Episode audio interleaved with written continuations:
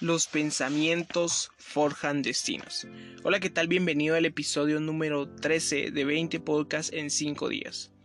El otro día estaba escuchando un episodio de un podcast que se llama El secreto más grande del mundo y es que las personas no piensan. El día de hoy vamos a tratar de cómo se puede tener un pensamiento adecuado. Y es que la mente es sorprendentemente un regalo de Dios que nos ha dado que nos puede ayudar a crear muchísimas cosas. A veces las personas no explotan su creatividad y apagan ese lado de su cerebro que los puede llegar a cumplir su sueño. Y es que hay dos actividades las cuales puede realizar la mente y es razonar e imaginar. Cuando razonamos es que calculamos a los conceptos, opiniones o consideraciones, es decir, le damos sentido a las cosas, mientras que la imaginación produce ideas o posibilidades.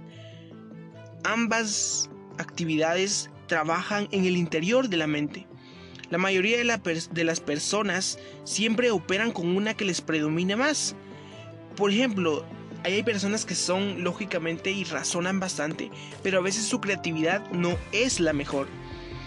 Y se puede ser buen razonador, razonador lleno de lógica y sentido común, y al mismo tiempo se puede ser débil en creatividad y ver nuevas oportunidades. Esto puede suceder por una mala experiencia o por un fracaso sufrido. Otras personas son más soñadoras, nunca están satisfechas de cómo son las circunstancias, lo cual es, lo cual es bueno porque siempre quieren cambiar las cosas y esto es grandioso cuando se forma parte de un equipo pero puede ser peligroso si se fusiona como un individuo. Porque al estar concentrados en lo que puede ser el futuro, se olvidan de practicar el sentido común y el razonamiento sensato en el presente. Entonces, al momento de que nosotros oímos este proverbio que dice, una persona es como piensa, y acá venía con la frase que empezábamos de los pensamientos forjan destinos, y es que cuando nosotros pensamos algo, en el futuro podemos, podemos estar determinando y esto va a depender del pensamiento individual. Es lo que se piensa hoy, es en lo que se convertirá mañana. Los pensamientos siempre proceden a las acciones. Una persona es realmente lo que piensa, no siempre lo que hace. Y es que los jueces juzgan por lo que hacen o han hecho las personas pero Dios sabe que eventualmente harán por medio de lo que piensan. Lo que tú piensas el día de hoy es lo que vas a hacer el día de mañana. El punto es que nosotros debemos estar atentos en lo que pensamos, pues los pensamientos crecen y se convierten en acciones. Es bueno que nos preguntemos, es sorprendente la violencia practicada por los niñas, por los niños y niñas y adolescentes o la corrupción del país. No debemos adivinarlo. Se ha creado a través de medios de comunicación, el resultado en un niño o en la sociedad es el producto del ambiente creado de filosofías propias. Debemos recordar este proceso.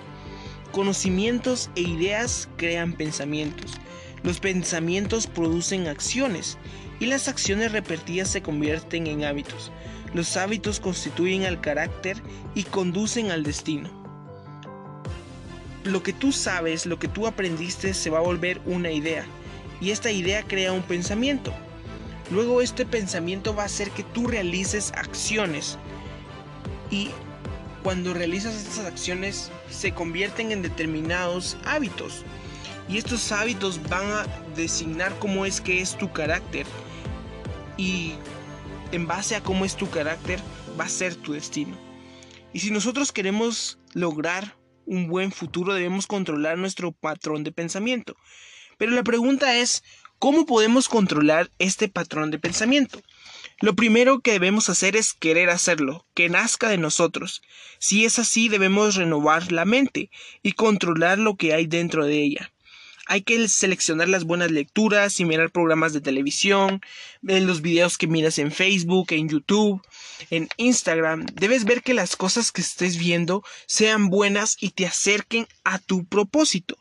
Lo segundo que debes hacer es escoger cuidadosamente a los socios y amigos. Hay algo que dice, eres el promedio de las cinco personas con que te rodean. Si tú estás con personas que son excelentes, que han triunfado, pues tú vas a ser un triunfador. Hay una frase que dice, si hay cinco borrachos y tú eres el sexto, serás un borracho. Si hay cinco millonarios y tú eres el sexto, serás millonario. Y debemos de considerar el resultado de que todo lo que se ponga en la mente dará fruto. Por ejemplo, si tú te pones en la mente el día de hoy, eh, ¿qué voy a hacer dentro de un año? Y debes de preguntarte qué estás sembrando el día de hoy y qué futuro vas a cosechar. También debe recordarse que la mente es como una computadora que puede ser programada a elección personal. ¿Y cómo podemos programar esta mente? La mente está dividida en dos partes, en el subconsciente y en el consciente. Lo explicaba en un episodio anterior. El subconsciente se ha programado con todo lo que le hemos dicho en base al consciente. Y cuando nosotros reprogramamos en base al consciente, es decir, pensamos y creemos lo que queremos hacer, vamos a dar frutos de acuerdo a ello, y los pensamientos se conformarán por los principios y valores que elijamos a seguir. Y no se está predestinando a vivir según cierto estilo de vida. Es una cuestión de lo que tú elijas. Dios nos ha dado un libre albedrío a los hombres y a las mujeres, y su destino está bajo control del personal. Si a ti no te gusta a dónde estás o a dónde vas, puedes cambiar tu rumbo al hacerte cargo de tus pensamientos. Hay una ley de la acción que se dice se atrae se atrae aquello a lo que más se presta atención.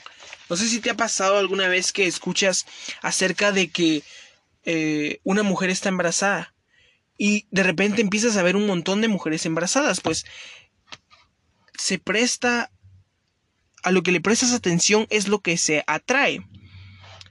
Y el día de hoy quiero dejarte con tres preguntas que dice, ¿tú practicas pensamientos adecuados? ¿Por qué algunas veces los pensamientos no concuerdan con las acciones? Y quiero que te preguntes esto, ¿qué experiencias has tenido para no tener pensamientos adecuados? Muchísimas gracias por escuchar este episodio, espero que te haya dejado algo, espero que te inspire y que te motive. Y recuerda que somos exitosos por fracasar.